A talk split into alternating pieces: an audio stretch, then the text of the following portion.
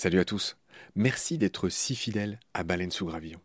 Je viens vous cueillir une minute, pas plus, avant le début de votre épisode pour vous proposer tout simplement de nous soutenir. Offrez-nous une minute au moins de votre temps. Vous savez qu'on est gratuit, sans pub et disponible pour tous sur toutes les applis d'écoute. Clairement, on a besoin de votre aide pour continuer à vivre. Et il y a plusieurs moyens simples de nous aider.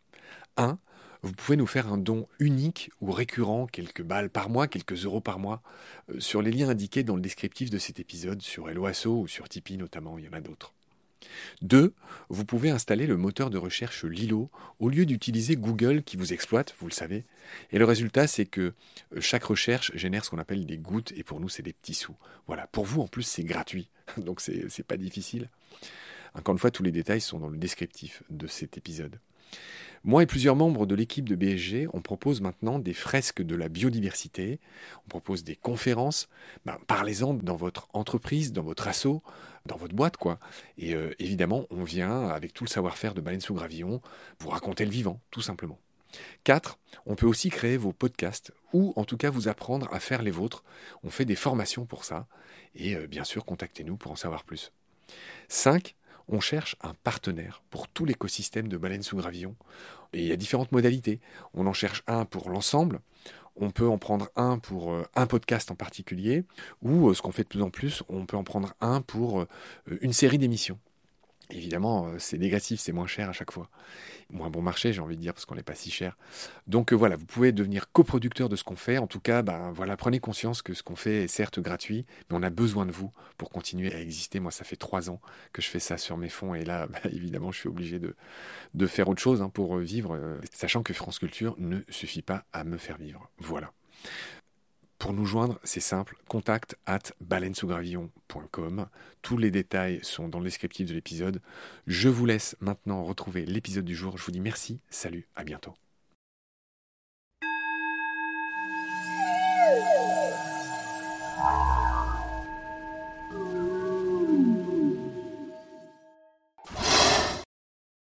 Bonjour et bienvenue dans Baleine sous Gravillon.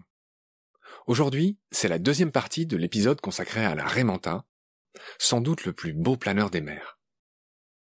La dernière fois, je vous avais raconté mes rencontres avec les Raymantas dans mon activité de prof de plongée, et j'avais aussi commencé à vous parler de la famille des mantas et ce qui les différenciait les unes des autres.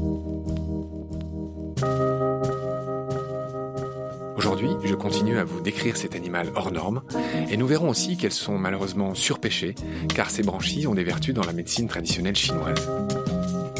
Et puis je vous raconterai les inventions qui sont inspirées de la Raymanta, un robot sous-marin sans hélice, et puis une nouvelle manière de générer de l'électricité. La dernière fois, j'avais planté le décor et j'avais expliqué que les raies appartiennent à la famille des Miliobatidae. En gros, les grandes raies en forme de losange avec une longue queue en forme de fouet et deux espèces de battoirs au bord de la bouche. J'avais dit que cette famille regroupait deux espèces de mantas et sept espèces de raies plus petites, les mobula. Et je reprends ici donc notre plongée au pays des raies. D'abord, il faut bien les différencier. Chez les mantas et chez les mobula, la bouche est terminale et non ventrale, et les yeux sont placés sur les côtés, alors que chez les autres espèces de raies, les yeux sont au-dessus de la tête et la bouche est clairement ventrale pour pouvoir fouiller dans le sable. C'est pourquoi la plupart des raies, comme la raie pastenague par exemple, vivent la plupart du temps posées sur le sable, où elles détectent les coquillages dont elles se nourrissent. Manta et Mobula sont deux espèces pélagiques, c'est-à-dire qu'elles vivent en pleine eau, au large, loin des côtes. Elles sont plus exactement épipélagiques, proches de la surface, car elles se nourrissent de plancton, qui vit à la surface, car le plancton, vous le savez, a besoin de l'énergie du soleil.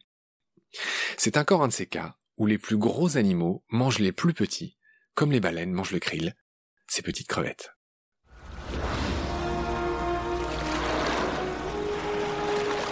Humpback whales. They have traveled over 5,000 miles to reach these waters.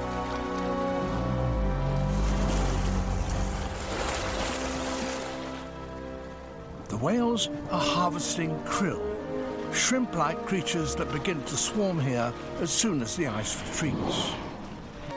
Diving into the heart of the swarm teams of whales spiral round each other in close coordination.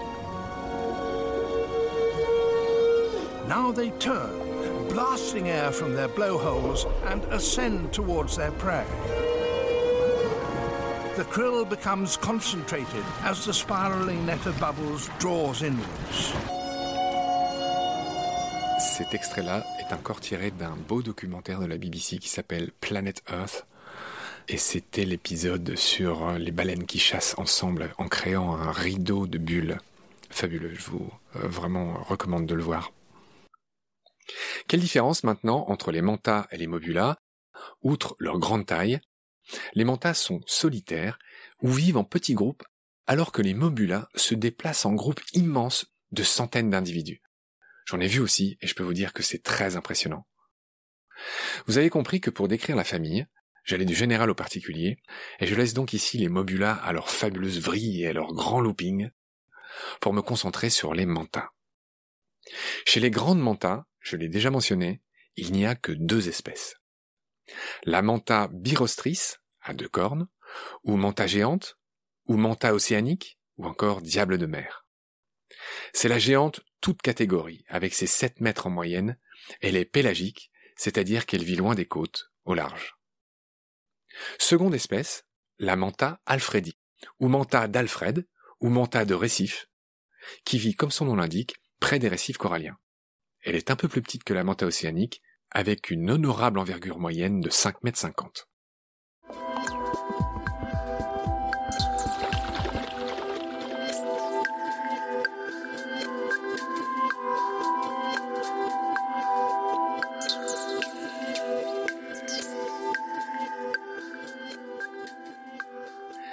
L'extrait que vous venez d'entendre est tiré d'un titre de Félix Laborde, un artiste de musique électronique sud-africain qui m'a fait l'honneur, je l'ai déjà dit, de bien vouloir euh, me prêter ses musiques pour euh, la série euh, Baleine sous gravillon.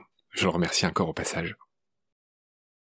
Toutes les raies comme beaucoup de poissons, viennent régulièrement se faire nettoyer par de tout petits poissons nettoyeurs, des labres. Et c'est en général dans ces stations de nettoyage, c'est le nom de ces endroits, que les plongeurs peuvent les observer. Elles y font de grands cercles et ralentissent par moments pour se laisser nettoyer par des labres qui les débarrassent de leurs parasites et de leurs peau morte. Là encore, comme toujours dans la nature, les déchets des uns sont les ressources des autres. Alors je voudrais aussi vous préciser une anecdote amusante sur la manta Alfredi, la manta d'Alfred. Qui était cet Alfred? Eh bien c'est un hommage au prince britannique Alfred Ier de Saxe-Cobourg et Gotha. Son Altesse royale fut victime d'une tentative d'assassinat lors d'une visite à Clondarf, en Australie, pile au moment où l'espèce fut décrite et répertoriée pour la première fois, par un Australien donc. C'était en 1868. L'étymologie ne cessera jamais d'être passionnante, j'essaye en tout cas de vous en convaincre à chaque épisode.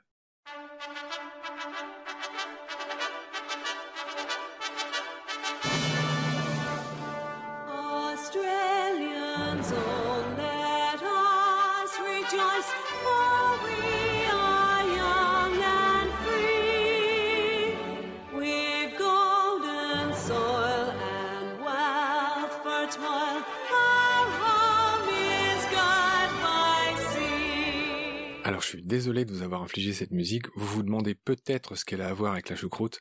Il se trouve que c'est tout simplement l'hymne australien.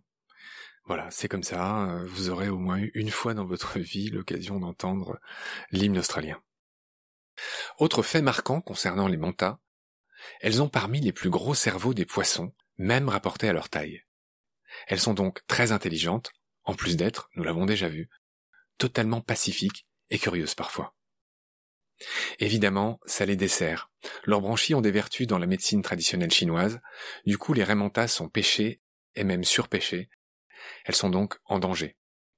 L'Union internationale de la conservation de la nature, l'IUCN, a déclaré les mantas vulnérables en 2011. Bien que protégés par la loi dans à peu près tous les pays, les raimentas sont chassés aux Philippines, en Indonésie, à Bornéo, en Papouasie et dans d'autres pays.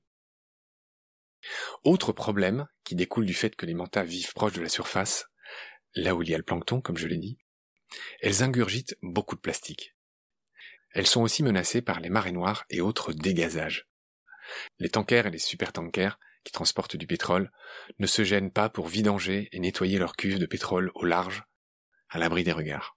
C'est ça le dégazage.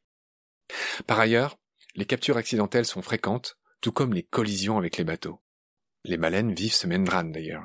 Je rappelle au passage que la baleine franche, appelée ainsi parce que c'était la baleine idéale à chasser pour les baleiniers, et bien que cette baleine franche est en voie d'extinction aujourd'hui, il en resterait que 400 exemplaires dans l'Atlantique Nord, à cause des collisions avec les navires et des prises accidentelles dans les filets. Je vous renvoie à un article du magazine Reporter, paru en juillet 2020. Une baleine. Oh, une baleine. Oh, juste devant une baleine. Je viens de voir un jet de haut juste devant. Oh, ça c'est rigolo. Elle est là. Oh, elle est là. Elle est là. Elle est juste là. Elle est juste là, à côté du bateau. C'est quoi ça? Et Elle va pas me taper dans le bateau quand même. Là, juste là, une baleine. Merde J'ai tapé la baleine Aïe Merde, il y a du sang Aïe Oh, je me suis fait mal au cul Aïe, aïe, aïe, aïe, aïe, aïe, aïe, il y a du sang là Pauvre. Merde, j'espère que j'ai pas abîmé le bateau. Un mot sur la couleur maintenant. Les mantas sont en général noirs sur le dessus et blanches en dessous, comme beaucoup d'animaux aquatiques. En effet, vus du dessous, ils sont clairs comme la surface, et vus du dessus, ils sont sombres comme les profondeurs. C'est logique, la nature est bien faite. Noir et blanc donc, c'est le cas général, mais il existe des raies presque entièrement noires, avec le dessous noir, surtout en Indonésie, à Komodo, aux Maldives, où l'on trouve par endroits jusqu'à 40% de raies mantas toutes noires. Comme pour les baleines, on différencie les mantas les unes des autres assez facilement, car les individus ont des taches noires sur le ventre et blanches sur le dos, qui les rendent très facilement reconnaissables. Les mantas toutes blanches, elles, sont rarissimes, mais elles existent. Vous trouverez une jolie vidéo de manta blanche sur internet.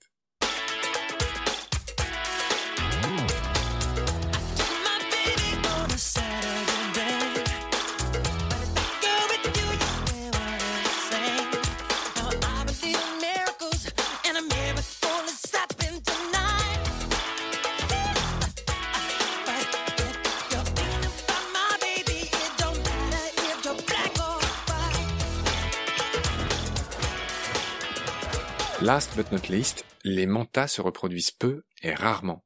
Une naissance tous les 5 ans environ. Elles atteignent la maturité sexuelle très tard, après 10-15 ans environ.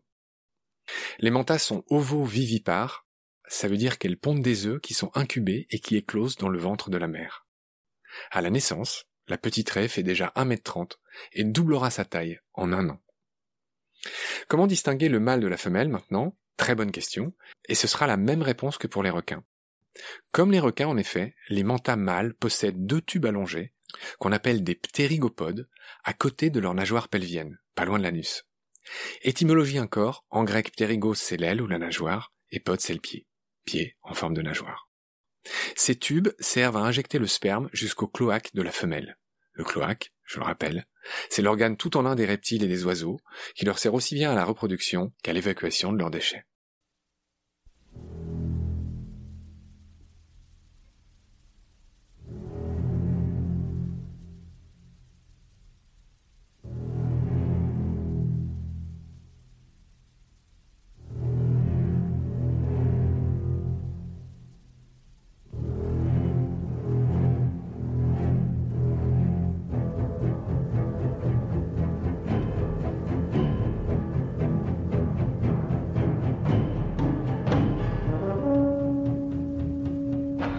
Maintenant il est temps d'aborder le rayon prédateur. Alors comme vous l'imaginez, la manta a peu de prédateurs naturels, à part les très grands requins et les orques qui lui croquent parfois un bout d'aile. Certaines portent des cicatrices visibles. Je rappelle enfin une règle d'or à tous les plongeurs et plongeuses. Il ne faut surtout pas toucher les raies, ni rien d'ailleurs, ni aucun animal sous l'eau, car les raies, comme la plupart des poissons, sont recouverts d'un mucus protecteur et les toucher, les agripper, risque de retirer ce mucus et de faciliter les infections. C'est donc pas du tout une bonne idée, c'est pas respectueux.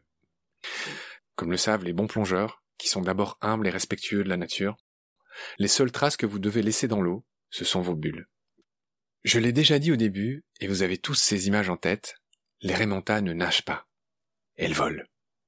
Leurs nageoires ressemblent à d'immenses ailes qu'elles battent lentement. Au-delà de la beauté et de l'apparente facilité de ce vol majestueux, comment fait cet animal pour se déplacer apparemment sans effort, dans un milieu beaucoup plus dense que l'air? Un biologiste allemand, Leif Kniese, a étudié le mouvement de l'aile de raie dans les années 90. L'aile de la raie est composée de petites tiges de cartilage qui se touchent les unes les autres. Et quand elle se déploie, presque sans effort, par le jeu des articulations, le mouvement se propage de proche en proche tout au long du corps. Une pression à un endroit est répercutée sans effort tout au long de l'aile. L'arrêt, comme ses cousins les requins, n'a pas de squelette. Ce sont des poissons cartilagineux, et ces cartilages leur donnent une grande souplesse et une efficacité optimale dès qu'il s'agit de se déplacer de manière hyper hydrodynamique, c'est-à-dire avec un minimum de frottement autour du corps. Pas de frottement égale vitesse maximale.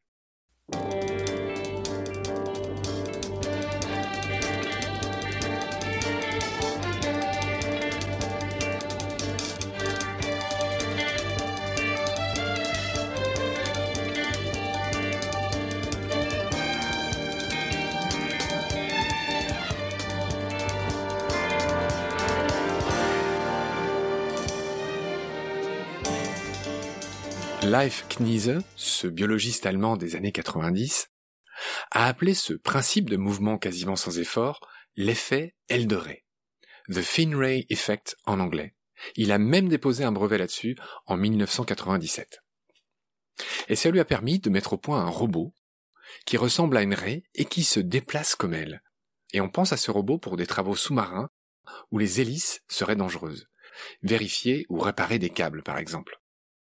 Le design de l'aile de raie a aussi inspiré des designers et des inventeurs pour des meubles ou des engins volants. En robotique, les scientifiques ont réussi à fabriquer des pinces beaucoup plus efficaces que des pinces normales, qui serrent plus fort, avec beaucoup moins d'efforts.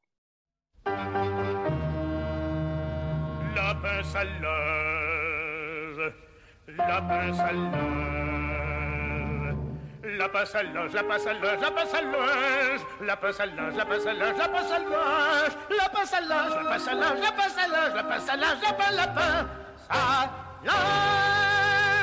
la passe à linge, fut inventée en 1887, 4 et 3 par un nommé Jérémy Victor de Bec, 5 et 2 fils de son père et de sa mère, neveu son oncle et de sa tante et petit-fils de son grand-père, frère de sa sœur et frère de lait, la marchande de et puis pour finir, il y a aussi ce designer qui s'appelle Luca Franciskevitz, qui a fabriqué une paroi en aile de raie, faite de lamelles reliées entre elles, un peu comme une canisse en bambou. Il a placé cette invention au bord d'une route, et les lamelles ondulent à chaque passage de voiture grâce au courant d'air généré. Et ce mouvement peut être transformé en électricité grâce à des capteurs qu'on appelle des capteurs piézoélectriques. En résumé, si tout est bon dans le cochon, tout est vraiment extra dans la Raymanta, vous l'avez compris, et c'est sur cette lamentable pirouette que je vous donne rendez-vous à la semaine prochaine pour une nouvelle interview. Cette fois, je reçois dans l'émission un expert en développement durable, Emmanuel Delannoy, qui va nous raconter les grands principes de la permaéconomie, qui est à l'économie ce que la permaculture est à l'agriculture. À bientôt, prenez soin de vous et de ce qu'il y a autour de vous Merci, au revoir.